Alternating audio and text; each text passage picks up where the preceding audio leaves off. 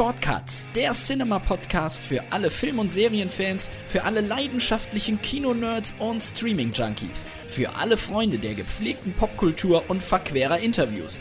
Direkt aus der Cinema-Redaktion im Hamburger Hafen, präsentiert von dem Mann mit der Conehead-Frisur, Philipp Schulze.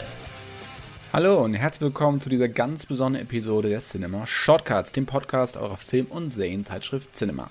Denn heute widmen wir uns den Momenten, Stars und Regisseuren, die Filmgeschichte maßgeblich beeinflusst und geprägt haben, also sogenannte Game Changer. Und darüber spreche ich heute mit einem Mann, der mehr über Filme weiß als jeden, den ich kenne.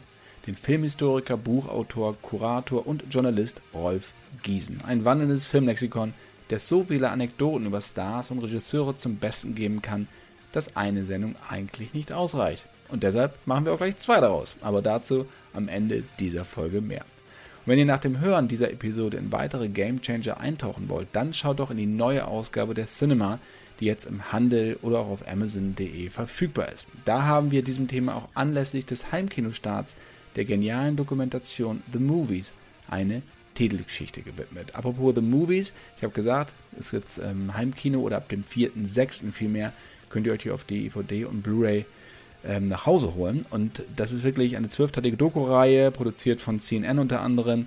Da geht es vom goldenen Zeitalter bis in die Gegenwart. Da kommen Leute wie Steven Spielberg, Tim Burton, Robert De Niro, Morgan Freeman, Tom Hanks, Julian Moore oder auch Ridley Scott zu Wort. Also jeder, der sich für Filmgeschichte auch nur annähernd interessiert, sollte definitiv diese Doku zu Hause haben. Kann ich jedem wirklich nur wärmstens empfehlen. Jetzt aber wünsche ich euch ganz, ganz viel Spaß und gute Unterhaltung mit gelebter Filmgeschichte. Vorhang auf für Rolf Giesen.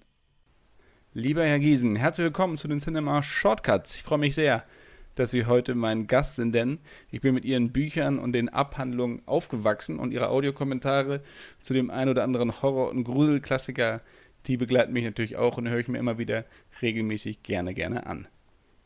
Vielen Dank. Ich freue mich auch, nach so vielen Jahren wieder bei Cinema zu Gast zu sein. Und äh, äh, man mag mir verzeihen, wenn ich jetzt gelegentlich abschweife. In meinem Alter tut man das gelegentlich und äh, man blickt auf sein eigenes Leben zurück und fragt sich auch die ganze Zeit, äh, war das, was ich getan habe, sinnvoll? Äh, habe ich vielleicht in einem Medium gearbeitet, in dem ich vielleicht Schaden angerichtet habe, mentalen Schaden oder in dem ich mich nur selbst vergnügt habe. Ich bin im Kino, mit dem Kino groß geworden, aufgewachsen und befinde mich jetzt in einer Phase der Entwöhnung. 60 Jahre bin ich konsequent immer ins Kino gegangen und habe es geliebt, aber jetzt sehe ich, es, es sind große Änderungen, die vor sich gehen und diese Änderungen auf die bin ich nicht konditioniert. Man muss auf eine neue Medienwelt, auf Computerspiele etc. konditioniert sein, von Kindheit an, um auch mit der Schnelligkeit der Entwicklung äh, Schritt zu halten. Und das kann ich nicht mehr. Ich, natürlich habe ich probiert, Computerspiele zu spielen, selbstverständlich. Und jedes siebenjährige Kind hat mich geschlagen. Das geht mir heute immer noch. Insofern seien Sie, seien Sie sich dessen bewusst. Ich möchte mit Ihnen heute einmal über Ihr neues Buch sprechen. Da kommen wir später noch drauf zurück. Wirklich eine sehr, sehr interessante Thematik. So viel sei schon mal verraten. Ich möchte Ihnen aber mit Ihnen vor allen Dingen über das Medium sprechen, das uns alle begeistert, nämlich den Film. Und zwar möchte ich mit Ihnen über die Momente und die Stars, die Macher und die Technik sprechen, die das Kino maßgeblich beeinflusst haben. Also man nennt das im Englischen immer gerne Game Changer. Ähm, das haben wir aktuell in der neuen Ausgabe der Cinema auch zusammengetragen. Da haben wir 101 Punkte zusammengetragen. Aber über das, was wir hier reden, weicht sichtlich davon ab. Davon gehe ich aus, weil sie noch sehr, sehr viele Anekdoten und Hintergründe zu liefern haben. Und damit wir das Thema so ein bisschen verständlicher vielleicht für die Hörer auch behandeln, weil es ein sehr, sehr breites Spektrum ist, äh, unterteilen wir das Ganze. Haben wir uns auch im Vorbild besprochen. Also das sprich, wir nehmen uns mal fünf wirkliche Momente im Bereich der Technik. Wir nennen uns fünf Stars, fünf Regisseure und spezielle Filmmomente, die das Kino wirklich maßgeblich geprägt haben und auch bis heute noch prägen. Ähm, und äh, ich möchte ganz gerne loslegen, weil es ja auch immer so ein bisschen Glamour versprüht, Hollywood natürlich und auch überhaupt allgemein die Filmindustrie mit den Stars, also mit den Leuten vor der Kamera. Vorweg eine Frage. Was ist für Sie eigentlich ein Star? Das ist ein, ein Begriff, der irgendwann um 1910, 12 kreiert wurde. Ursprünglich waren ja die meisten Darsteller, die im frühen Film agierten, anonym. Man kannte ihre Namen nicht, aber dann kam auf, das ist das, das Biograph Girl oder das ist das, das Im Girl. Das, äh, und, und plötzlich bekamen die Namen, und erst als sie Namen bekamen, äh, äh, stellte man fest, das hat einen Verkaufswert. Es kam ein zweites hinzu, nämlich der Minderwertigkeitskomplex.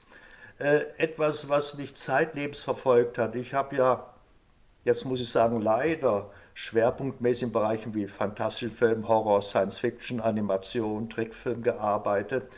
Und es sagte mir ein Kollege, du hast nur einmal probiert, in deinem Leben zur Vordertür hereinzukommen mit einem bestimmten Buch. Und sonst warst du äh, abonniert auf den Dienstboteneingang. Ähm, das hat mich sehr gekränkt. Äh, ich habe es auch nicht vergessen. Hm, anders als im Ausland war man in Deutschland, wenn man mit populärem Film gearbeitet hat, doch äh, reduziert auf, auf, auf die hinteren Sitze. Äh, äh, das war nicht, äh, das war nicht sehr angesehen. Und ähm, diese, die, das hat mich, wie gesagt, mitgenommen, denn ich glaube genauso gut die Geschichte des Films als Historiker kommentieren zu können wie jeder andere Filmhistoriker. Äh, natürlich nicht wie ein Literaturwissenschaftler, aber wie ein Filmhistoriker, wie ein Technikhistoriker. Die Stars selber äh, äh, ähm, die, die, die, dieser Minderwertigkeitskomplex, auf den ich zu sprechen kommen wollte, war jener, der, der frühe Film galt als Keentop. Man weiß nicht genau, woher der Begriff kommt. Der kam vom Jahrmarkt. Die Filme liefen auch auf dem Jahrmarkt. Ich selber habe tatsächlich noch Filmverführungen auf dem Jahrmarkt erlebt. Ich bin schon so alt. Nicht? Das, das so Gaukler kamen mit und haben, haben 16 mm Stummfilme vorgeführt mit Harold Lloyd und anderem. Das war sogar ganz nett, da gehörte es hin aber äh, äh, das, das, dieses Theater des kleinen Mannes war nicht sehr renommiert. Und äh, da kamen vor allen Dingen auch die deutschen Produzenten, äh, sie waren somit die ersten, auf die französischen, auf die Idee, berühmte Schauspieler zu verpflichten. Die haben sich zuerst gescheut, Kinematografie, das wollen wir nicht, aber das Geld lockte. Und so haben sie begonnen, Leute wie Paul Wegener war einer der ersten, Albert Bassermann, alles Namen, die, die viele gar nicht mehr heute kennen, Werner Kraus, Konrad Veit, die haben vormittags gedreht und abends standen sie auf der Bühne. So wie man heute äh, vormittags synchron macht und abends steht man auf der Bühne. So war das ungefähr. Und auf einmal haben diese großen Namen dieses, diesem Medium Gewicht gegeben. Das war also das, das wesentliche Moment der Stars. Sie haben einem als zweitklassig oder drittklassig äh, angesehenen Medium ein, eine neue Strahlkraft verliehen, Strahlkraft. Und dann hat man den Begriff gebraucht, Star, sie sind wie Sterne. Damals waren es doch Stars. Howard Hawks sagte, was ist ein Star? Und der Regisseur Howard Hawks, wenn man ein Gesicht leicht karikieren kann. Und das kann ich heute nebenbei nicht mehr. Äh, ich möchte ein Beispiel geben, als der Film Der Name der Rose rauskam, äh, der in, von der deutschen Kritik nicht gut behandelt wurde, was ein Fehler war. Übrigens auch das Boot wurde von der deutschen Kritik nicht gut behandelt.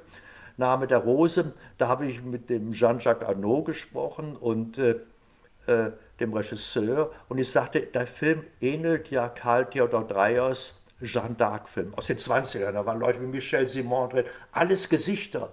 Mensch, ich kam raus aus und Name der Rose, ich konnte jedes Gesicht, Helmut Qualtiger, alles, das waren ja alles Charaktervisagen. Und wenn man sieht, Clark Gebel, große Ohren, ganz eine Minute habe ich die Karikatur, äh, selbst die Greta Garbo, alles leicht zu karikieren, leicht zu memorieren. Dann gucke ich mir später, sagen wir mal, deutsche oder andere Filme an, vor allen Dingen deutsche Filme. Ich komme raus aus dem Kino und ich kann mir die Gesichter nicht merken. Nicht einmal Till Schweiger, so richtig, wenn ich ein Phantombild machen sollte, kann ich leichter Michel Simon oder Heinz Rühmann oder Gerd Fröbe beschreiben, als die neuen Gesichter, äh, die, die auch mehr Plastik sind. Die neuen Gesichter der Stars sind ein Übergang schon zum Klon, zum digitalen Klon. Es sind in Hollywood zurzeit etwa 2000 Personalities bereits digitalisiert, also Schauspieler, Musiker, Sportler, die für die Nachwelt, das dauert eine Viertelstunde, komplett digitalisiert mit deutschem medizinischem Equipment. Und die Daten sind für die verschiedensten Zukunftsmedien abrufbar, auch wenn man schon tot ist. Ähm, die, die frühen Stars kamen vom Theater, das ist klar.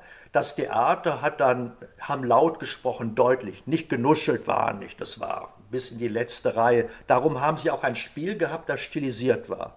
Im expressionistischen Film war es natürlich die große Geste, nicht? das war alles, was man heute niemand mehr machen würde, die Augen wurden gerollt. Äh, äh, äh, das änderte sich mit dem Zweiten Weltkrieg. Der Zweite Weltkrieg ist die, die große Zäsur für Schauspiel, für Regie, für Technik, für vieles. Denn da wurden neue Dinge ausprobiert, auch neue Formate kreiert, die, die eine totale Wandlung im Schauspiel brachten. Natürlich kamen die Leute noch von Schauspielschulen, aber sie waren im Method Acting ausgebildet.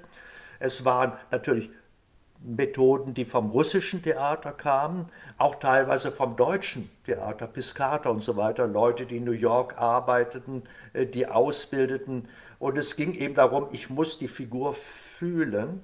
Und auf eigene und, Erlebnisse zurückgreifen. Das ist ja, ja Method Acting, dass man seine eigenen Kindheit, Marlon Brando hat das ja zum Beispiel in Station Sehnsucht in Amerika eingeführt, dass quasi aus, aus eigenen Erlebnissen äh, nährt sich die Rolle. Ja. So kann man es, glaube ich, zusammenfassen. Ja. Ja, aber das bedeutet auch, dass sich die Filmstoffe ändern mussten. Äh, natürlich kann ein, ein Marlon Brando nicht in einem Dick- und Doof-Film auftreten. Robert Mitchum hat es nebenbei gemacht, nicht? Äh, äh, in dem Anfang seiner Karriere. Es gehörte dazu, dass die Stoffe alltäglich wurden, damit sie der Rolle angepasst waren. Es war also erst einmal, würde ich sagen, erstmal war es eine Sache der Technik die, die, die, die Technik hat sich grundlegend gewandelt. Dann waren die Stoffe. Die Stoffe wurden durch die Technik ermöglicht. Man konnte draußen drehen. Äh, man konnte, heute sagt man Modewort, authentisch. Heute ist alles authentisch. Auf einmal Neorealismus, italienischer Neorealismus. Und dann kommt der Schauspieler und kann sich ja kann sich ausdrücken, kann sein Wesen spielen. Äh, äh, es spielt natürlich eine Rolle, aber äh, er ist mit der Rolle so verhaftet, dass sein, dass sein, sein Spiel zurückgenommen ist. Nehmen wir an, ein Jean Gabin ist kein Method Actor. Aber ich sah letztens noch mal ein Spielfilm mit ihm, ein, ein Spätwerk, er macht da ganz kurz immer noch, Jean, Jean Gabin, für alle, die nicht kennen, die Maigret-Filme sind natürlich mit ihm eng, eng verbunden, aber auch die ganzen Krimis aus Frankreich in den 50er, äh, 60er Jahren äh, eine wirkliche Ikone des französischen Films. Ja, ja, ist auch ein heldenhafter Mann, die ganze, also der stand nur, der hat gar nichts gemacht. Aber der Impuls, den er ausdrückte, äh, äh der ist es natürlich gewesen. Man kann das, die Kamera, äh, die Kamera erfasst das Wesen eines Menschen. Ich, äh, es gibt interessanterweise Leute, die sehen gut aus, aber haben kein Kameragesicht. Und Leute, die vielleicht nicht so toll, auf einmal die Kamera liebt sie. Das hat also, das kann man nicht genau, nicht genau erklären. Und äh, äh, äh das ist bei bestimmten Menschen natürlich die Voraussetzung gewesen, dass die Kamera sie überhaupt liebt. Ich kenne Theaterschauspieler, gute Leute, wunderbare Leute, äh, Berliner Ensemble und so, die kommen nicht vor der Kamera. Die Kamera hasst sie förmlich.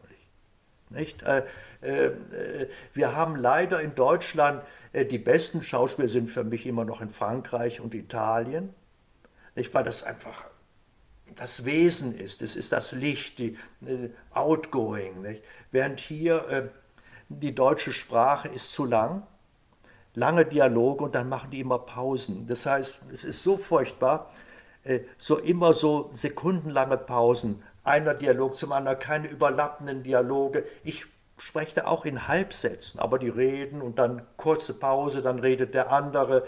Äh, die sind überhaupt nicht in der Rolle drin. sind ganz wenige nur hier in der Rolle drin. Man sieht sie förmlich und, äh, und eines müssen wir ja auch bedenken, nehmen wir an in Deutschland. 5% der deutschen Schauspieler verdienen gut. Die sind in Serien, äh ich habe mal einen erlebt, sagt, damals, das aber zu D-Mark sein, die macht 10.000 D-Mark am Tag vor den Statisten gesagt, die Statisten gucken, nicht? die haben vielleicht 50 Mal oder 100 Mark bekommen, 10.000 Mark, wollte, wollte, das einfach, wollte das einfach sagen. Äh, aber äh, äh, diese 5% verdienen sehr gut. Bis zum Erbrechen werden die gezeigt. Jan-Josef Liefers, ich kann das nicht mehr sehen, Entschuldigung. Nicht? Das ist, äh, äh, und 95 Prozent liegen im Grunde auf der Straße. Jetzt in Pandemiezeiten natürlich, äh, sie bekommen keine Angebote, es gibt keine, keine Bühnen, es drängt sie natürlich, aber es streben so viele Menschen da vor der Kamera zu stehen oder mit der Kamera zu tun zu haben und werden nie eine Chance haben, vielleicht im Internet, äh, wo alles versendet wird. Früher haben wir auch gesagt, die Bilder machen einen unsterblich. Also ich werde jetzt irgendwie, nicht, ich ver, verewige mich. Nicht? Das war der größte Irrtum, den wir machen wollten. Ich habe, wir haben ja auch Religionen, die das Bildermachen verbieten oder untersagen oder kritisch beäugen. Und äh, irgendwie ist es, äh, am Anfang sind es ja nicht viele Bilder. Ich bin zu einer Zeit groß geworden, da waren bedeutende Filme, kamen, waren Jubeljahre alle Jubeljahre, ein Disney-Film alle drei Jahre, ein Harryhouse-Film alle drei Jahre. Und wenn wir einen historischen Film sehen wollten, retrospektiv, da mussten wir weit reisen, Nachtvorstellungen, mussten zwei Stunden fahren, aber wir haben es getan. Es war alles etwas Besonderes. Heute haben wir Millionen Stunden von Laufbildern schon bei YouTube. Dieses Medium ist sehr jung. Wir stehen am Anfang einer, einer ganz großen Bilderwelt, einer virtuellen Bilderwelt, eines virtuellen Paralleluniversums und sind im Grunde in der Steinzeit einer neuen Entwicklung. Also für mich ist die alte Entwicklung abgeschlossen. Auch das Schauspiel, die Stars, es wird diese Form von Stars nicht geben. Ari Fohlmann, äh, der israelische Regisseur, der Wolfsrif Bashir gemacht hat, hat einen hochinteressanten Ansatz gehabt in seinem Film Der Kongress, sehr frei nach einem Buch von Stanislav Lem. Der Film hatte in Deutschland, glaube ich, nur 9000 Besucher. Aber die Prämisse war sehr interessant. Eine Schauspielerin verkauft, also wie der Student von Prag, sein Spiegelbild, ihre Seele, ihr, ja, äh, ihr Äußeres an ein Filmstudio und darf selber nicht mehr auftreten. Diese Figur agiert als Kunstfigur. Und das ist durchaus eine Entwicklung, die wir uns in Zukunft vorstellen können. Das ist eine Entwicklung, die aus der Animation kommt. Ich bin mehr mit den animierten Stars groß geworden. Die sind Eigentum einer bestimmten Filmgesellschaft, Disney oder ähnliches. Sie sind steuerbar, sie sind reglementierbar und vor allen Dingen, ich kann sie auf alle Medien transferieren. Ich kann Jan-Josef Liefers nicht auf alle Medien transferieren. Einen animierten, eine animierte Figur kann ich als Franchise benutzen und äh, von Medium zu Medium übertragen. Ich muss natürlich, mir haben die Leute immer gesagt, die sehen ja noch nicht so aus. Sie sahen vor 20 Jahren wirklich nicht so aus. Ich war in Los Angeles, als sie gemacht haben Tron und The Last Starfighter. Das war für die kommerziellen das kommerzielle Kino war es der Einstieg in die große Computeranimation. Die, die Menschen da, das waren Raumschiffe, aber es gab auch schon Versuche, Menschen zu machen, die hatten Betonfrisuren. Marilyn Monroe wurde abgebildet, das sah alles nicht gut aus, aber über die Jahre kamen Entwicklungsschritte. Und dann habe ich gesehen, dass die realen Darsteller immer schlechter wurden. Also, da, die, eine Alliteration, die näherten sich an. Die Computerfiguren wurden technisch besser, und die realen wurden technisch schlechter. Und auch, wie Sie sagen, natürlich der Begriff des Stars wurde ja auch verwässert, weil er halt plötzlich für jeden Darsteller oder ja Darstellerin benutzt wurde. Und für mich war ein Star immer jemand, der die Leute mit seinem Gesicht, mit seinem Schauspiel in die Kinos führt ja. und deswegen auch dementsprechend viel Geld ja. verdient, ja. weil er eine sichere Bank für die Studios ist. In den letzten Jahren ist das selbst jemand wie Julia Roberts zum Beispiel oder George Clooney ziehen diese Leute nicht mehr rein. Oder es sind auch Leute wie Daniel Craig, die an eine Rolle gebunden sind, nämlich an James Bond. Also er zieht als James Bond die Leute in die Kinos, aber nicht mit seinem Namen. Nicht mit seinem Namen, ja, ja. Das hat sich tatsächlich gewandelt. Er, der Name, zum Beispiel Johnny Depp, muss natürlich mit Pirates of the Caribbean verbunden sein. Da muss der eine Name zum Titel kommen. Also es wird ein Franchise daraus gekommen. In der Star Wars-Serie, gut, wir sind noch mit Harrison Ford und Mark Hamill und groß geworden ähm, und Carrie Fisher, aber dann kamen diese Gesichter in den, Entschuldigung, in diesen neuen, die ich mir nicht mehr merken konnte. Die liefen, das, was ist denn das? Das waren alles so Teenager. Da habe ich Christopher Lee mal, der, der, der war richtig böse. Da sind, ja, gibt es ja heute keine Gesichter mehr da sind nur noch Teenager, nur noch äh, war also richtig böse. Nicht? Da war der Mann schon 70 oder so, als er das gesagt hatte. Äh, äh, er ist ja dann wiederentdeckt worden, und, äh, aber es, es, es, es ist eine andere Zeit. Die, man hat ja gedacht, wenn ich Teenager-Gesichter bringe, dann ziehe ich die Leute ins Kino. Natürlich war es zu Brando-Zeiten so. Das waren The Racers, da waren Motorradfilme, James Dean, das waren die, ähm, die, die, schnellen Leute. Man machte damals Screen-Tests. Man wusste, aha, äh, äh, die fotografieren sich gut. Der Stoff Faust im Nacken war natürlich hervorragend und er war an natürlichen Locations gedreht. Er war also in, in New York gedreht und hatte mit Elia Kazan einen sehr guten Regisseur obwohl der natürlich in der Zeit der schwarzen Liste, weil er einige Leute, Kollegen verraten hat, äh, einiges einzustecken hatte. Aber da kam natürlich alles gut, alles sehr, sehr gut zusammen. Das ist heute so nicht mehr möglich. Heute werden Filme äh, von Anwälten geplant. Das sind Anwälte, die sagen, wir machen äh, ein Sequel und da machen wir das, äh, äh, die Serie sowieso, machen ein Franchise, eine Franchise draus, dann holen wir, haben das Merchandising, vertreiben das weltweit. Die Filme laufen zum selben Zeitpunkt, was wir damals gar nicht kannten. Wir kannten nicht, dass Filme zum selben Zeitpunkt in China überall gleich geschaltet wurden. Wir kannten auch gar nicht, hier wurden ja tolle Titel erfunden. Es war damals möglich, spielen wir das Lied vom Tod. Ist ein deutscher Titel. Das kann man nur in Deutschland erfinden, einen solchen Titel. Das wäre heute nicht mehr erlaubt.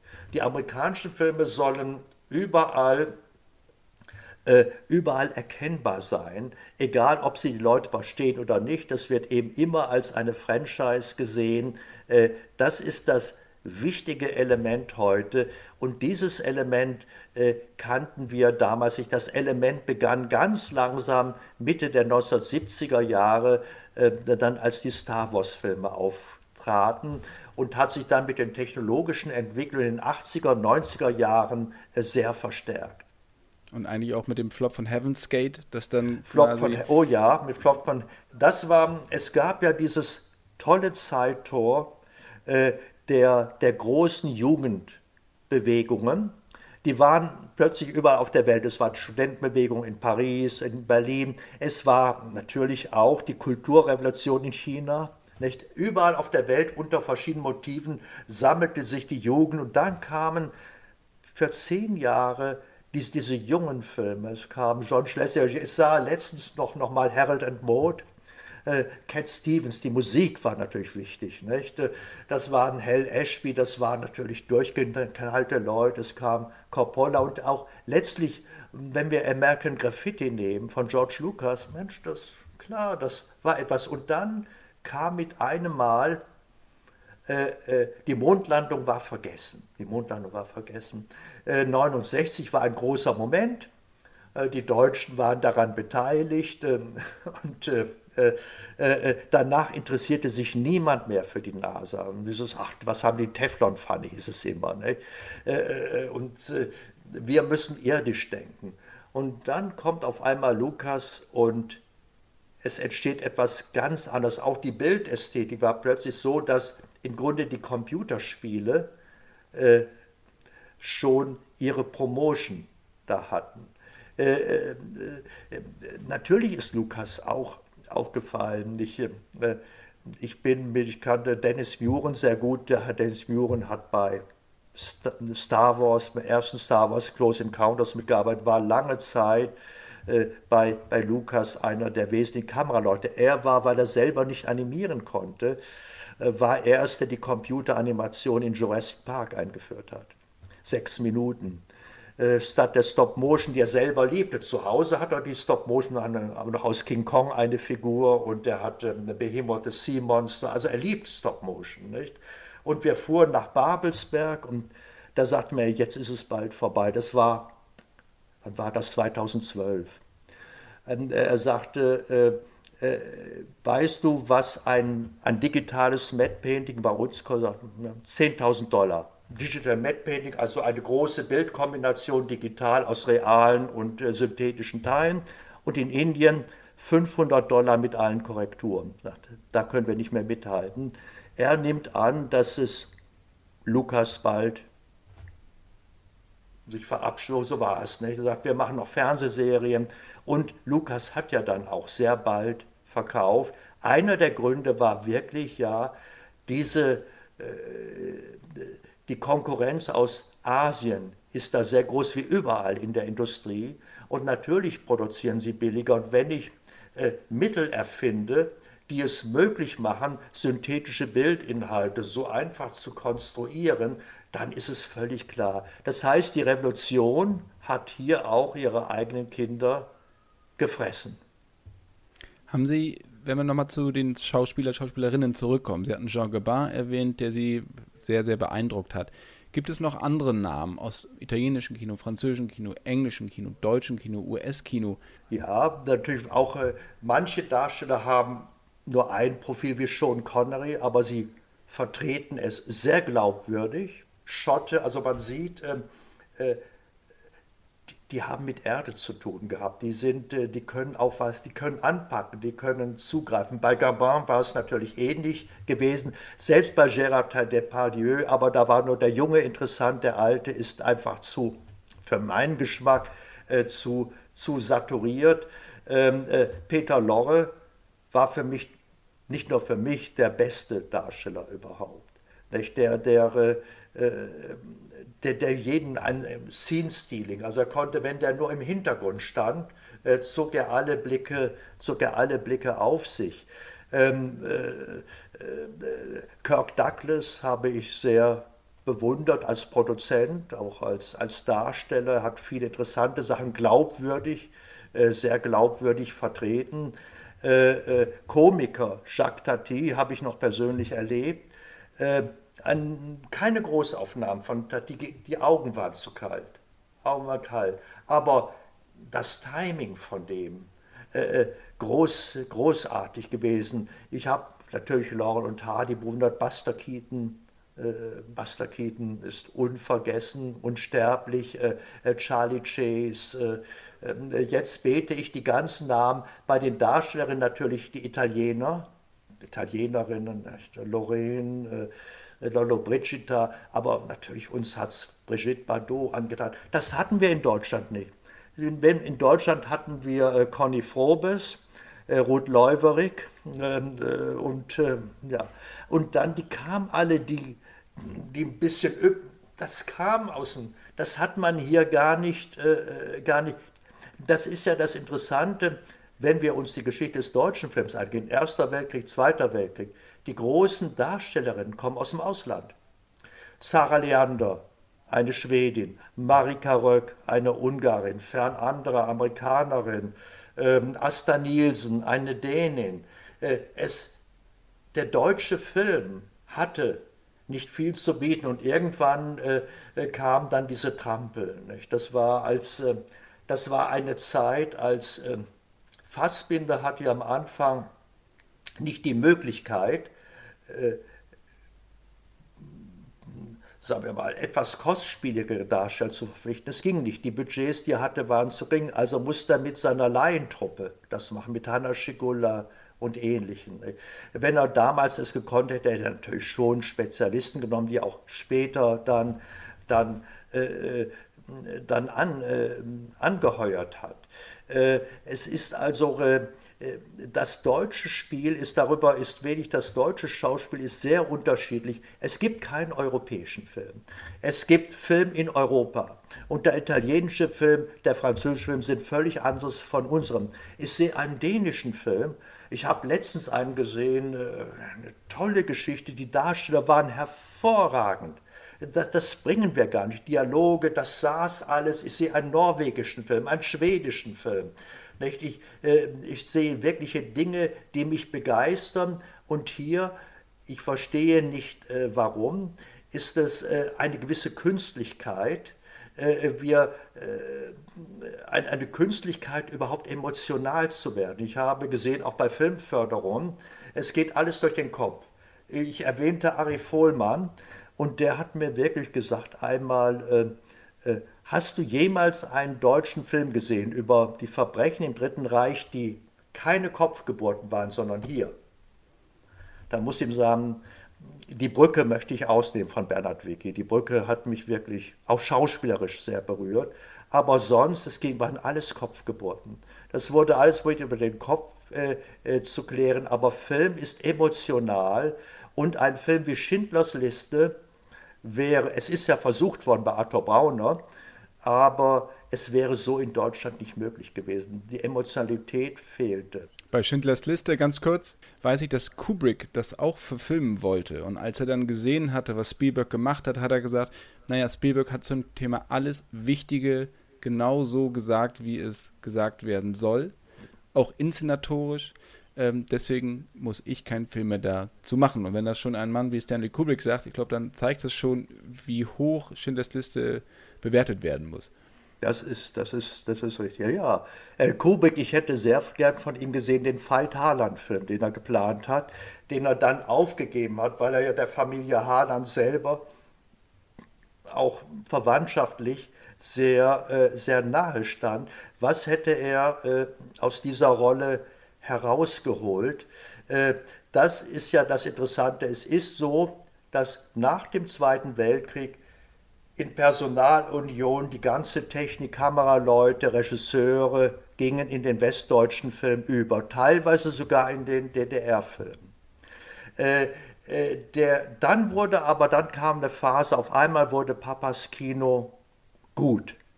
Das war Ende der 50er Jahre. Ich erwähnte bereits den Film Die Brücke, äh, letztens habe ich noch wieder einen gesehen, Schwarzer Kies von Helmut Keutner. Großartig, das, also wirklich, alles so um 1960.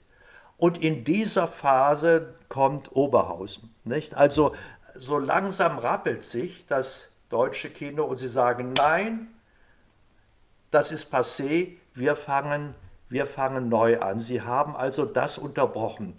Sie waren also, die Nabelschnur war weg die Väter mit der Vätergeneration wollte man sich nicht auseinandersetzen hier. Die Großväter sind erst später entdeckt worden. Also die Stummfilme äh, waren den meisten bis auf Schlöndorff, die in die Cinémathèque Française ging, äh, überhaupt nicht bekannt. Die wurden erst so Mitte, Ende der 60er Jahre langsam wiederentdeckt. Als, als Herzog dann hinging und hat Nosferatu äh, neu verfilmt, äh, da sagte Murnau, äh, unsere Väter sind die vor dem Dritten Reich. Aber äh, es gab keine, es gab keine Verbindung mehr. Und Leute, die im expressionistischen Spiel groß geworden sind, wie Theo Lingen, ein großartiger Darsteller, müssen an, plötzlich Paukerfilme machen, die Lümmel von der ersten Bank und so etwas. Es, äh, äh der deutsche Film ist dann sehr tief gekommen. Es gab die Graf Porno-Filme und so weiter. Es gab die Schulmädchenreports, die wahnsinnig viel Geld eingespielt haben. Also großartige Geschäftsidee. Äh, und dann kam langsam eine neue Phase, die aber bedingt war auch politisch durch den Kniefall von Warschau. Willy Brandts Kniefall von Warschau hat bewirkt, dass die Welt plötzlich sagte, es gibt wohl doch andere Deutsche. Und dann können wir auch mal gucken, was die Literatur bringt, äh, was das Fernsehen, was, die, was der Spielfilm bringt. Und das war die Phase, dieses Zeitfenster, in das Fassbinder und Herzog und andere gestoßen sind. Eine kurze Phase, die dann in den 80er Jahren völlig aufhörte. Das meiste, was dann geschaffen wurde, waren, dann begann die Kultur der Festivalfilme. Ohne Festivals würden viele dieser Filme niemals gesehen. Sie haben keinen Platz im Fernsehen, keinen Platz im Kino, für viele sehr schade. Sie sind reine Festivalfilme geworden und kreisen dann in ihrem eigenen Saft. Und dann kamen die, die Komödien natürlich, um zu zeigen, dass die Deutschen auch lustig Komödien, sind. die aber Otto. im Ausland nicht gespielt werden. Naja. Äh, das ist ja das Interessante. Otto Walkes ähm, äh, äh, und äh, die, oh Gott nochmal, diese, die, diese neuen Lümmelfilme, die neue Feuersymbole. Früher hat man die Feuersymbole, heute heißt es, wie heißt es nochmal, diese... Fuck you Goethe. Genau, fuck, fuck you Goethe, fuck you Goethe, nicht? genau. Äh, das ist äh, das kann im Ausland nicht gemacht werden. Man kann es neu drehen da, nicht mit anderen Darstellern. Keine der deutschen Komödien kann im Ausland erfolgreich sein, weil die Deutschen, wenn die Deutschen sich bemühen, komisch zu sein, sind sie es nicht. Wenn sie so sind, vielleicht noch mit starkem deutschen Akzent Englisch sprechen, wunderbar, wunderbar. Es gab damals in Amerika einen Darsteller, Sig Ruhmann, Siegfried Rühmann aus Hamburg, Sig Rumensch in Ninochka, in allen spielt er mit, in To Be or Not To Be, da spielt er diesen KZ, nicht, den, äh, äh, den Gestapo-Mann. Und äh, äh, ähm, mir erzählte Harryhausen, den haben sie geliebt damals. Wenn sie ins Kino gegangen sind, der hatte so einen starken deutschen Akzent, der musste nur seinen Mund aufmachen, dann hat das ganze Kino schon gelacht. Ne? Er musste gar nicht viel tun, er musste nur so, so sprechen. Und äh, äh, die deutschen Komiker sind so bemüht, also, dass es überhaupt nicht mehr komisch ist. Otto Walkes ist dem sehr nett, aber ich habe ihm niemals, ich muss zu meiner Schande gestehen, ich habe dieser Komik niemals, hier kommt euer Ottilein, ich weiß es nicht. Ne? Er war wie eine, er war besser als Zeichner, hat ja seine eigenen Comicfiguren kreiert. Ähm, und ähm, äh, nach Otto kam ja darum eine animierte Figur, die des Werner. Nicht Werner von Brösel, Röttger Feldmann. Das war dann eine neue Otto-Schiene. Im Animationsfilm funktionierte das interessanterweise besser, dieses. Äh, nicht? Otto, eine Erscheinung der 70er Jahre. Äh, äh, heute äh, haben die Stars ja oft keine langen Halb Halbwertzeiten mehr.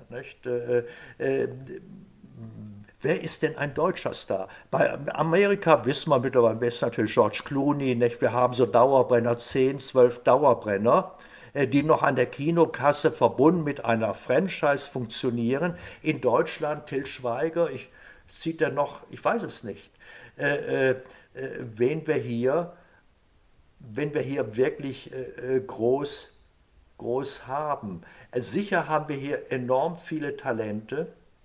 Auf jeden Fall haben wir Talente aus Schauspiel. Wir haben gute Gesichter, aber wir müssen auch wieder ältere Gesichter, wir müssen wieder mischen, wir müssen wieder wiedererkennbare Gesichter haben.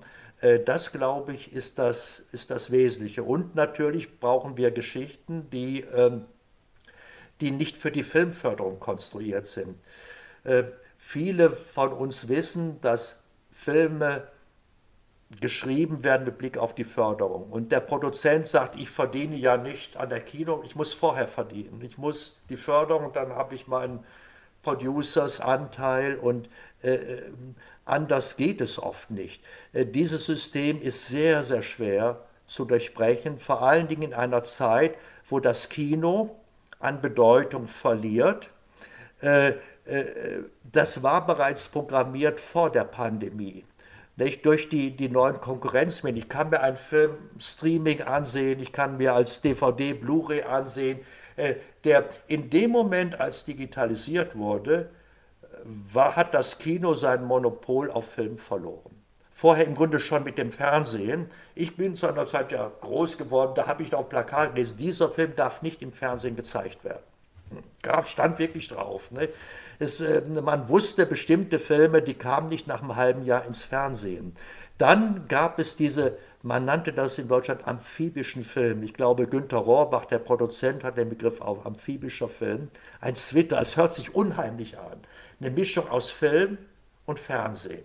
Eine Sache, die Ende der 60er Jahre aufkam. Und so wurden Filme für zwei Medien gemacht. Und heute müssen sie für noch mehr Medien gemacht werden. Sie müssen im Grunde für den digitalen Screen gemacht werden. Sie müssen fürs Kino, sie müssen, äh, äh, sie müssen für verschiedene Bildträgermedien und, äh, und Merchandising-Instrumente konstruiert werden. Und sie müssen langlebig sein als Serie. Ich habe den Begriff Genrefilm natürlich selber gebraucht, aber heute vermeide ich ihn. Ich spreche weiter von Serienfilmen oder von Serienprojekten.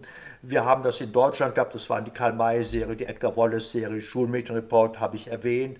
Äh, wir haben die Star Wars-Serie. Wir haben natürlich eine Firma, die eigentlich ähm, äh, die eigentlich gar nichts mehr zu melden hatte, war Marvel. Die waren eigentlich schon mit dem Rücken zur Wand und auf einmal sind sie wieder da und, und haben diese großen, äh, bei Disney, äh, die großen Marvel-Auftritte. Ich selber kann es oft nicht mehr auseinanderhalten. Es ist eine einzige Prügelei. Und jetzt kommt natürlich die Frage, hat das einen Einfluss auf das Hirn der Zuschauer? Ich habe dazu, zitiere ich immer gerne einen Berliner äh, Kriminalkommissar, äh, der sagte, ähm, nein, diese Filme stimulieren, also regen nicht direkt zur Gewalt an, aber sie geben einer Menge gewaltbereiter Menschen interessante Ideen. Äh, nehmen wir mal 9-11. Äh, die Geschichte ist eigentlich bekannt, dass eine Hamburger Agentur äh, eine Idee entwickelt hat. Es gab zwei Ideen, entweder Godzilla reißt ein Hochhaus rein oder ein Flugzeug stürzt in ein Hochhaus. Da wird für eine Telegate geworben und fliegt durch. Die werden gut durchgeschüttelt und das ist wunderbar. Das machen wir. Die, der Film ist auf YouTube zu sehen. Äh, äh er ist gesendet worden vor 9-11 wenige Tage vor 9-11, die Szenen sind, die Leute sitzen beim Café und oben ein Hochhaus sieht fast aus wie, wie ein, klar, wie, wie, wie New York und äh, das Flugzeug fliegt durch, die im Bord lachen sie, nicht? es ist ja einmal durchgerüttelt und die fliegen durch und dann ein paar Tage später kam 9-11, wir alle haben gesagt, das sieht ja aus wie Hollywood. Äh, da ist ein etwas gebrochen worden. Es ging auch los mit Roland Emmerich und Independence Day, mit dem, mit dem Weißen Haus. Nicht? Äh, ich war im Kino, die haben Beifall geklatscht. Die haben Beifall geklatscht. Nicht? Es, war, äh, es war so eine Stimmung, nicht, dass die Medien diese Stimmung provozieren, aber sie sind seismografisch, sie hören das Gras wachsen, sind nah am Publikum dran und so, so kommen Stimmungen zusammen. Nehmen wir das erste Mal, dass ein Flugzeug in ein Hochhaus war, natürlich der Medusa-Touch von Jack Gold. Das war sogar einige Jahre früher. Und ich habe mir immer vorgestellt, weil Teile der Ideen von 9-11 ja in Hamburg kreiert wurden, Mohammed Atta, dass, der, dass, die, dass die Leute von der Werbeagentur in der Kneipe saßen, haben da groß getönt, was sie machen. Der Mohammed Atta sitzt in der Nähe und hört es zu. So wird es nicht gewesen sein, aber dass das wäre so, so eine, eine interessante äh, Geschichte. Also äh, es ist, äh, ich bemerke eben, äh, ich, wenn ich Schauspieler zitiere, zitiere ich nicht die, die Jungen. Ich könnte ja jetzt, ich müsste doch jetzt die, die ganzen äh, jungen Namen und ich kenne sie teilweise auch vom Gesicht, da kommt mir bekannt vor und ich kann mit ihrem Spiel, mit ihren Gesichtern kaum was anfangen. Äh, nicht einmal mit Johnny Depp. Als Ed Wood konnte ich viel mit ihm anfangen. Ed Wood nicht etwa mit Scherenhänden, aber hm, heute schon, heute schon nicht mehr. Ich glaube, ein digitaler äh, Johnny Depp äh, äh, würde bestimmte Dinge aus Stunts besser bringen als der jetzt Alkohol und Drogen. Äh, nicht verseuchte, aber gefährdete Johnny Depp. Ja, ja, ja. Natürlich, äh, wie James Dean, nicht? man sagt, wenn die Götter leben, dann holen sie früh zu sich. Nicht? Und das, dann werden sie natürlich unsterblich. James Dean ist unsterblich, Marilyn Monroe ist natürlich unsterblich. Aber wenn wir von den großen Stars reden, äh, nennen wir meist eine Zeit, die, die schon einige Jahre zurückliegt. Und bei den Neuen wissen wir es nicht. Sie hatten vorhin äh, Peter Lorre angesprochen. Können Sie sagen, welchen Film Sie da ganz, also wirklich, der Sie vollkommen beeindruckt hat von ihm? Seltsamerweise war mein erster Film, wie gesagt, 20.000 Meilen unter dem Meer. Äh, das war ein Film, da war er er hat in Deutschland ja probiert, den Verlorenen zu machen, in eigener Regie, nach einem Drehbuch von Axel Eggebrecht und äh, eine Kritik auch an der Nazi-Zeit. Der Film war ein, ein Riesenflop. Plötzlich war Peter Lorre Kassengift und Disney hat ihn im Grunde gerettet mit 20.000 Meilen unter dem Meer. Ich habe zur selben Zeit natürlich M gesehen. M ist eine große Leistung, aber heute würde auch Lorre das nicht mehr so spielen. Also mit diesem Ich muss, ich, das wird er natürlich nicht mehr tun. Äh, aber es war ein sehr lieber Mensch und äh, ähm, äh, man, das drückt er aus, selbst in seinen Horrorrollen. Er hat viele Horrorrollen gespielt, äh, äh, drückt er es aus. Aber er war nie Typecast, weil er ein zu guter Darsteller war. Also er hätte ja wie, wie Lugosi oder Karloff Typecast, das ist ihm das ist ihm nicht passiert. Er war in Komödien sehr gut, äh, er war in, in ernsten Rollen sehr gut, er war in, äh, äh, aber sein wirkliches Ziel hat er natürlich nicht erreicht. Er wollte kritische Filme machen. Brecht schätzte ihn sehr als sehr guten Theaterdarsteller und äh, er hatte seine Seele leider Gottes an Hollywood verkauft. Das war, was man auch über Charles Lawton sagte. Er hat seine Seele irgendwann doch an, an Hollywood verkauft. Dann ist der Darsteller, verliert er seine Vielseitigkeit. Äh, es gab Henry Brandon. Henry Brandon ist in Berlin geboren äh, ähm, äh, und äh, sehr früh nach Amerika gekommen. Er hat übrigens die Indianerrolle in Der Schwarze Falke von John Ford nur bekommen, weil er Deutsch sprach. John Ford äh, sagt, ähm, da hat sie mit ihm auf Deutsch und damit wurde er gecastet als Schwarzer Falke, weil John Ford sprach viele Sprachen, wollte immer, und plötzlich konnte er mit dem auf Deutsch reden. Das fand er einfach interessant. Und der, der Brandon sagte, ich war zum Glück immer ein arbeitender Darsteller. Ich konnte jedes Rollenfach, von Laurent Hardy-Komödien bis hin zu John Carpenter-Filmen bedienen, in kleinen, in mittleren Rollen. Und äh, äh, das konnten die Stars nicht. Die Stars waren schauspielerisch gehandicapt. Sie mussten äh, Typecast bleiben. Sie haben es dann probiert, indem sie selber Filme produzierten. Zu den ersten gehörten Burt Lancaster und Kirk Douglas, die eigene Produktionsgesellschaften gründeten. Heute ist es ja Usus, dass also große Stars selber äh, sich beteiligen an der Produktion. Aber das Image, äh, die, dieses Image, dem können sie nicht entfliehen. Sie sind eigentlich dann keine Schauspieler mehr, sondern sind ein, der Träger einer bestimmten Rolle. Und äh, äh das müssen sie erfüllen. Die meisten von ihnen sind unzufrieden. Sie fangen an zu trinken, klar, nicht, die Millionen kommen rein, aber sie selber sind unzufrieden. Sie würden gerne andere Rollen spielen, aber äh, da der Marktwert, dann würde der Marktwert sinken. Jack Nicholson hätte sehr gerne mit Orson Welles gedreht, hätte auch am Anfang, aber dann stieg der Marktwert. Orson Welles konnte ihn nicht mehr bezahlen und äh, äh dann war die Entscheidung, Jack Nicholson, ich muss zu meinem Marktwert stehen. Das ist, äh, wir haben damals Easy Rider gesehen. Easy Rider war ein Film gegen Hollywood, ein ganz billiger Film, Motorradfilm. Und der hat natürlich viel äh, in unseren Köpfen, in unseren Köpfen bewegt und irgendeine eine Stimmung gesehen, die es heute, die es heute nicht mehr gibt. Wir sind dann den langen Marsch durch die Institutionen gegangen und äh, haben das Rebellentum so verloren wie die Mickey Mouse. Ich habe mal gesagt, die ganz frühe Mickey Mouse aus den 20er Jahren war ja ein ja, Rebell, das war ein äh, Anarchist. Und dann wurde sie langsam in den 30er, 40er Jahren bürgerlich. Auf einmal so eine ganz bürgerliche Figur, eigentlich wie wir alle. Nicht? Unser Rebellentum war nur ganz kurz, mein Rebellentum war Mitte der 80er Jahre beendet nach einigen Prozessen und äh, ich habe es dann leider nie mehr, nie mehr geschafft. Ähm, ich sehe dann auch gar nicht mehr, ich merke auch, dass es eine Entgeschichtlichung eintritt. Das heißt, dass, dass Leute sich nicht mehr für Geschichte interessieren. Äh, wir haben auch ein Buch gemacht, Bienenstich und Hakenkreuz, und ich sprach mit einer Fernsehproduktion darüber, ob das ein interessantes Thema wäre. Und dann fragte mich der Produktionsleiter, äh, nach der Popcorn-Generation. Und die die, sagt, mein Sohn interessiert sich für sowas nicht. Und dann habe ich gedacht, ich habe es leider nicht gesagt. Ich hätte sagen sollen, wenn deinen Scheißsohn Auschwitz und Dachau nicht interessieren, dann, ist mir dein, dann kann mich dein Scheißsohn mal am Arsch lecken.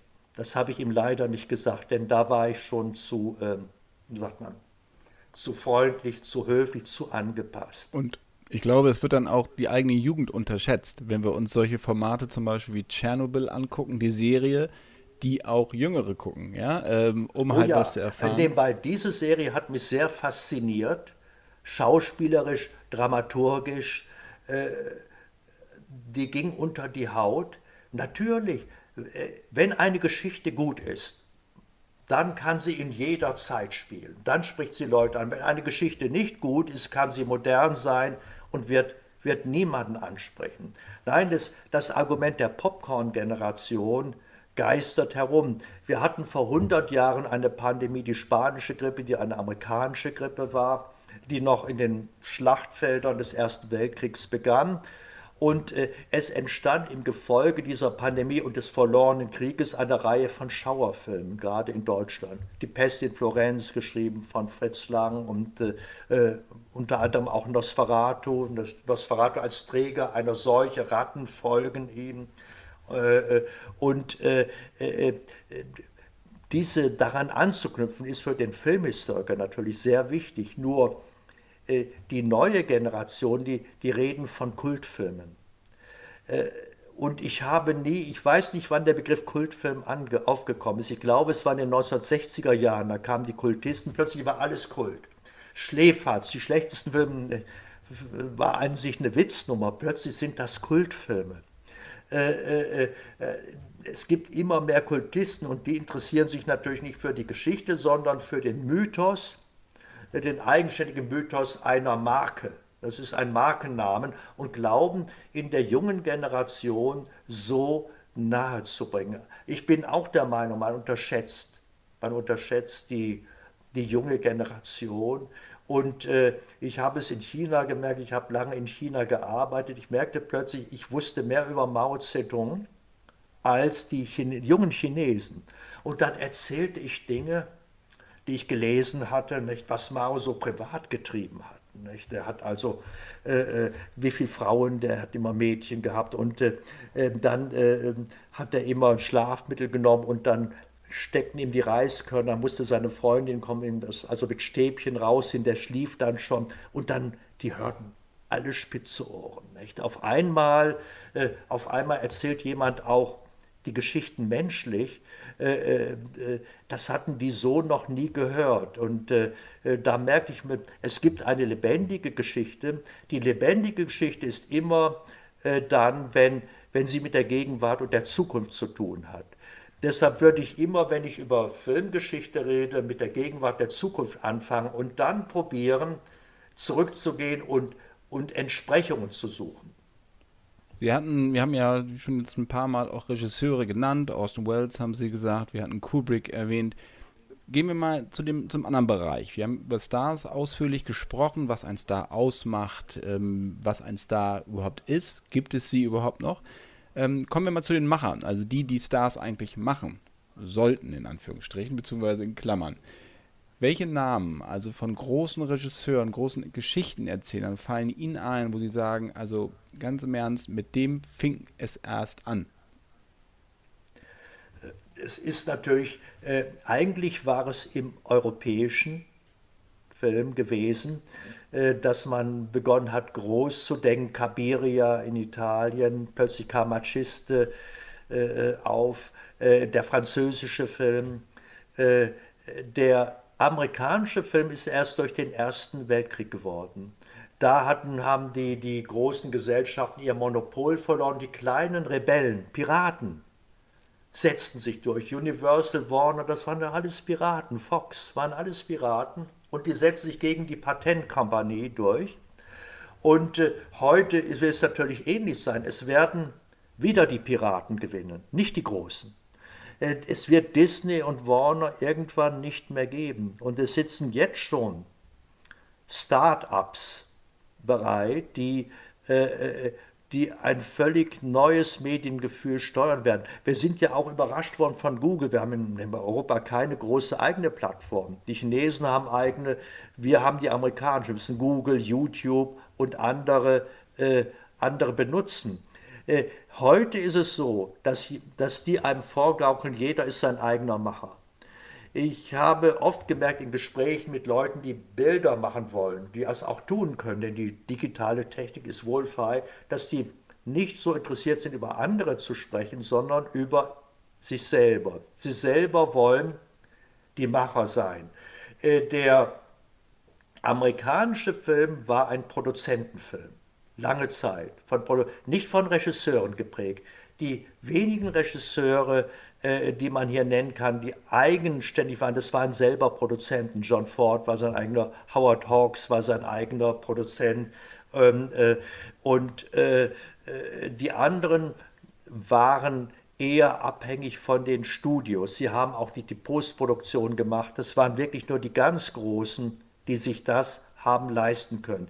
Die Wandlung trat ein mit dem Wechsel der Filmtechnik in den Zweiten Weltkrieg, es kamen die leichten Kameras wurden erfunden, Arri-Kameras waren sehr wichtig, man musste nicht mehr im Studio drehen, man konnte mit leichterem Equipment auf der Straße, in anderen Locations drehen.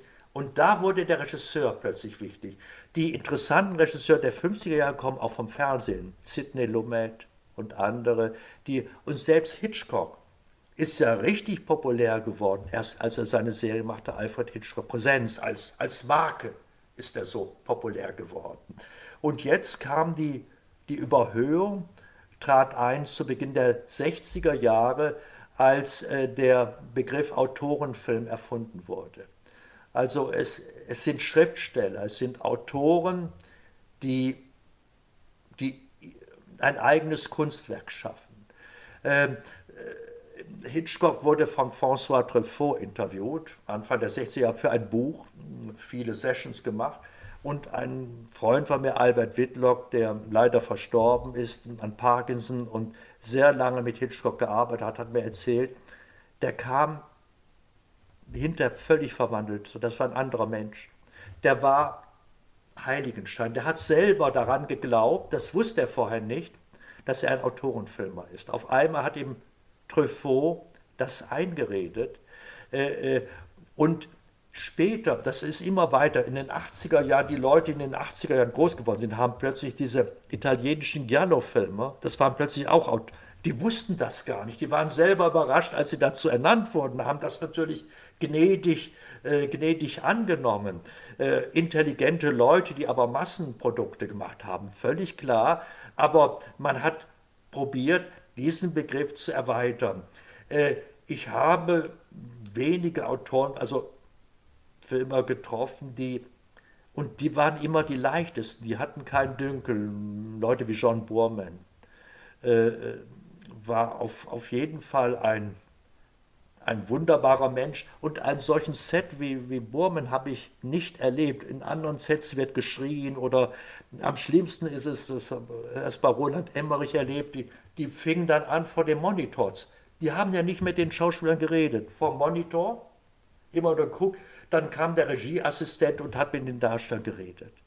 Nein, Leute wie Burman mit Kindern, die Arbeit mit Kindern, ein so ruhiges Set, die Leute waren zufrieden. Man merkte richtig, trotz der Hektik war es entspannt und äh, die Menschen vor und hinter der Kamera, beide waren, beide waren wichtig. Und das sind große Ausnahmen, die äh, äh, die, die, so, die so arbeiten. Also die heutige Form, Regie zu führen äh, vor dem Monitor, ist einfach äh, ist äh, völlig nur noch auf das Bild konzentriert und sieht, wie der Darsteller ist und dann, dann ist es so und die Regieanweisungen werden schon durch den Regieassistenten weitergegeben. Das ist eine industrialisierte Form.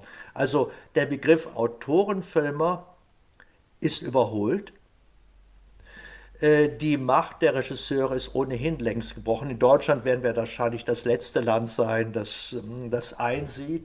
Äh, heute wird das Filmgeschäft dominiert in Amerika von Anwälten. Äh, völlig klar. und äh, in Deutschland und auf in weiten Teilen Europas von Förderungseinrichtungen, die auch sehr aktiv in Inhalte von Filmen äh, eingreifen. Äh, äh, ich habe natürlich, es gab Autorenfilme mehr im französischen Raum, im deutschen Raum. Natürlich war Fassbinder sehr interessant. Äh, seine Zeit war sehr interessant, sein Rausch, den er durchlebt hat, war sehr interessant. Er hat sehr schlechte Filme gemacht und einige sehr, sehr gute. Angst, Essen, Seele auf. Das ist ein völliger Fassbinder-Film. Also da sieht man den Buch, Schauspiel, es ist alles, das ist Fassbinder. Das geht aber nur bei kleinen Filmen. Bei großen Produktionen, die sagen wir mal ab 10 Millionen Dollar, geht das nicht.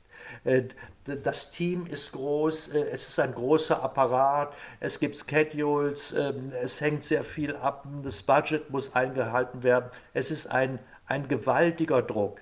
Äh, Im Animationsfilm haben wir es anders. Im Grunde ist der Animationsfilm fertig, bevor er angefangen wird. Denn Storyboard-Film, Leica, äh, äh, also digitale Animationen. Man sieht im Grunde das gesamten Film schon ablaufen, bevor er in die eigentliche Animation geht. Da können wir jeden Winkel korrigieren. Da können wir also völlig eingreifen. Darum ist die Zukunft natürlich die der synthetisch getimten Bilder. Dann sind es Autorenfilme. Ich kann als einzelne Person wahrscheinlich ein gesamtes Bilderuniversum erschaffen und bin ich von einem großen Apparat abhängig. Man muss ja auch sagen, dass gerade die Regisseure, die wir heute so als Blockbuster-Regisseure ansehen, ja auch als Autorenfilmer natürlich angefangen haben. Also ob es jetzt Coppola ja, ist, ja. der gut heute jetzt keine große Rolle mehr spielt, oder auch Spielberg natürlich, der diesen Blockbuster-Hype ja losgetreten hat mit der Weiße Hai, aber vorher ja auch ganz anders war und jetzt ja auch wieder zurück eigentlich geht in die kleinere Ecke. Also er macht ja immer Sachen, die er noch nie gemacht hat. Da kommt mal was ja. Gutes raus, mal was weniger Gutes, aber man, man sieht ihm die Liebe zum Film an.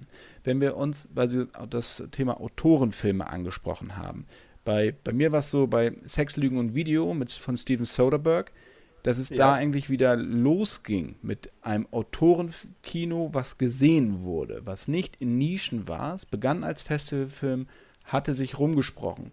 Und den Peak erreicht es dann eigentlich mit Pulp Fiction, mit Tarantino, der das Ganze auch in einer Art popkulturellen Hintergrund oder in ein popkulturelles Setting gepresst hat. Sehen Sie das ja, ähnlich? Ja. Natürlich ist auch Inglourious Bastards, wenn wir gerade sagen, Inglourious Bastards ist ein Autorenfilm, weil es, äh, weil es etwas tut, was man in Deutschland, der Film ist zwar Teil in Deutschland gedreht, aber eine deutsche Produktion hätte das nicht gewagt. Nicht? Hitler wird gekillt, das muss man sich mal vorstellen. Aber äh, da geht es natürlich, bestimmte Regisseure können es sich erlauben, eine Handschrift zu haben, aber wichtig ist, sie sind auch von der Geschichte abhängig, die sie dann richtig besetzen müssen. Und äh, äh, Amerika, gut, hat immer noch äh, sehr gute Darsteller, mit denen sich solche Geschichten besetzen lassen. Wir haben in Deutschland, wir haben Geschichten hier. Mehr Geschichten, sie sind teilweise in der Tagespresse. Einige der wirklich großen, frühen Autoren des amerikanischen Films kamen aus der Tagespresse, Ben Hecht und andere. Die waren Journalisten. Und äh, man findet sehr gute Geschichten, in denen man die Tagespresse liest. Die Blätter sind voll von Geschichten, von Schicksalen, von Menschentragödien, von, von Glück und Liebe und Leid und äh, Dinge, aus denen man was machen kann, wenn man sie, wenn man sie recherchiert. Äh, äh das, äh, man kann diese Geschichten sogar international anlegen, das glaubt niemand. Äh, es gibt in Sogar in der Provinz, in der deutschen Provinz, gibt es Geschichten, die so zeitlos sind, dass sie ein großes internationales äh, Format hätten. Es gab kurze Versuche, mal der Todmacher, nicht, wenn ich ähm, an den Film mit Götz George denke. Nebenbei war der wirkliche Spiritus Rector von Fritz Hamann, diesem Massenmörder, der Hans Gram, der hat lange noch in die Bundesrepublik hineingelebt, fast unerkannt. Und nur ein einzelner Journalist in Hannover ist dieser Geschichte nachgegangen. Also im Grunde äh, liegt alles nur bereit, wenn man es recherchiert. Aber die Recherche fällt den meisten, glaube ich, hier etwas, ich weiß nicht warum, es gibt eine gewisse Scheu äh, zu recherchieren, Polizeialltag auch. Äh, diese einfach, man muss sich natürlich dann drei, vier, fünf Monate hinsetzen und mit den Figuren leben. Das, das kostet Zeit.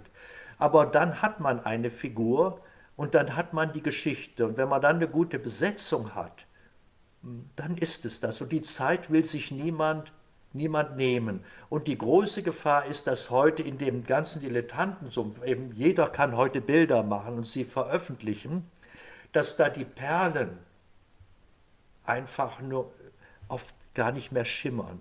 Das ist eine für uns, die, die wir etwas professionell arbeiten, ist es schwierig. Wenn ich früher Bücher gemacht hatte, habe ich noch ein paar tausend Mark bekommen. Nicht? Heute bin ich froh, wenn mal ein Scheck über 60 Euro eingeht. Also äh, äh, natürlich hat das Internet all diese Sachen, all diese Sachen verdrängt. Und äh, ich sehe eben, dass viel von der Arbeit, auch die ich geleistet habe, nur historisch zu sehen ist und im Nachhinein von mir selber auch als wertlos empfunden wird. Das ist eine, das ist Klar, das ist eine Tragik, die, die habe ich erkannt. Ich kann auch nichts mehr leisten. Ich, ich kann zwar gewisse Dinge erahnen, aber die Leute merken ja, der kann noch nicht mal ein Computerspiel und er kann, äh, äh, er kennt die Sprache des Computers nicht so gut. Äh, heute ist es so, dass ein älterer Mensch einfach nichts mehr gilt. Die Erfahrung ist bei den Jüngeren, weil sie die Technik des Paralleluniversums bedienen können. Die Älteren können es nicht. Die Jüngeren können sie nur noch mitnehmen, dieses Paralleluniversum, das, äh, das vielleicht aus virtueller Intelligenz bestehen wird. Das, was Kubrick in 2001 hat sagen wollen, dass man also entkörperlicht sich, um dann zu einem Sternenkind zu werden. Das ist natürlich so eine christliche Forschung des ewigen Lebens und, und die digitalen Medien, die ich eher nenne, die Virtualität suggeriert einem, so die christliche Forschung des ewigen Lebens. Und das ist ein Prozess von vielleicht vielen hundert Jahren. Äh, und ich habe den Anfang erlebt und dummerweise erlebe ich nicht mehr das Ende. Also wertlos sind Ihre Arbeiten, weiß Gott nicht, denn ohne Ihre Zusammenhänge würden viele Sachen heute gar nicht zu fassen sein. Das muss man auch dazu sagen. Und ich würde wahrscheinlich ohne Ihre Literatur auch gar nicht hier sitzen. Und es geht auch vielen meiner Kollegen so, die nur dadurch, dass sie Sachen von ihnen und von ähnlichen Autoren gelesen haben, um wirklich zu wissen, woher Dinge kommen. Weil dann kann ich die Gegenwart ja erst honorieren, wenn ich weiß, ah, das hat Hitchcock gemacht. Hier, was ich weiß, wenn wir jetzt ein bisschen weiter zu, äh, ein bisschen zurückgehen, also De Palma, wir wissen zum Beispiel, okay, De Palma hat das gemacht, weil Hitchcock das gemacht hat können De Palma aber trotzdem würdigen. Insofern ist das mit Literatur genau dasselbe. Ich wollte eine Frage noch, was Regisseure angeht. Um welchen ist es für Sie sehr, sehr schade, dass der nicht mehr das macht, was er mal gemacht hat? Das waren die meisten Großen, die die besten Talente. Wir haben über George Lucas gesprochen. Wäre er nicht bei Star Wars gelandet, hätte der American Graffiti die Spur weiter verfolgt er hätte tolle Sachen geschaffen, die keine Serie sind. Der ist ja dann in die Serie, niemand ist so sehr in die Serie gepresst worden wie George Lucas. Steven Spielberg haben wir ja gesagt, der hat, er ermöglicht sich jetzt selber auszubrechen aus dem Korsett. Er kann es sich auch leisten, weil er einfach äh, ein so gewaltiges Standing hat, seine eigene Produktionsfirma. Er bekommt auch die Finanzierung für schwierige Projekte und er bekommt auch die Darsteller, äh, ein Mann wie Woody Allen hat natürlich die Darsteller, dienen sich ihm ja förmlich an. Jeder möchte gerne in einem Woody Allen-Film äh, auftreten.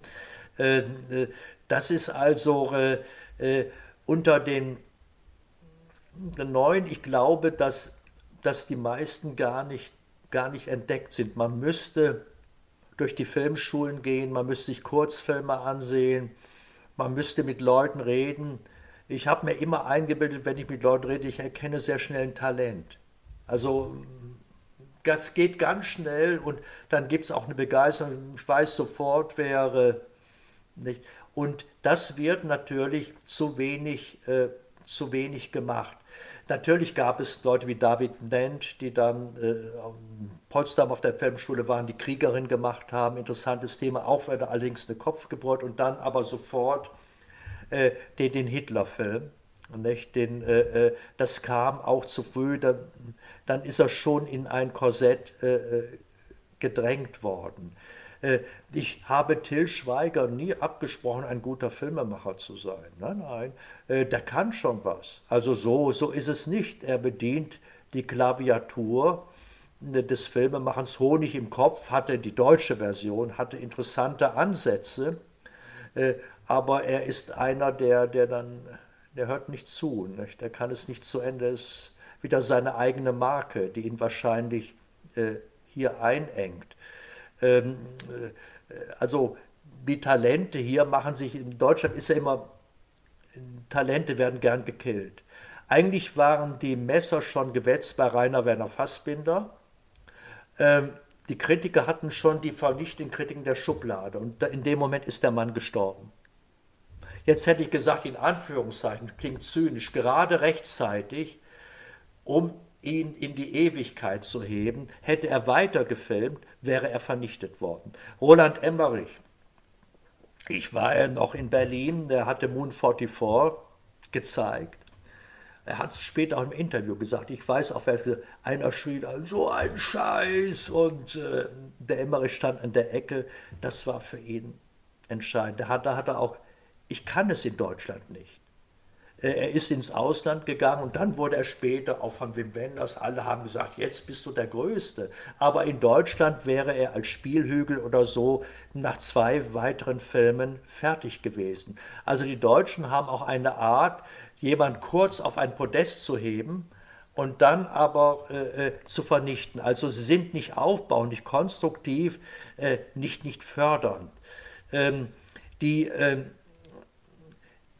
die, die Begutachtung durch Förderungen ist auch nicht richtig. Ich kann Förderungsleuten nicht die Einschätzung von Filmstoffen anvertrauen. Das geht nicht. Herr Giesen, entschuldigen Sie bitte, einmal ja. ganz kurz. Wir machen hier einen Schnitt, denn wir hören uns ja schon in der nächsten Woche wieder mit der Fortsetzung dieser Episode über die größten Momente der Filmgeschichte.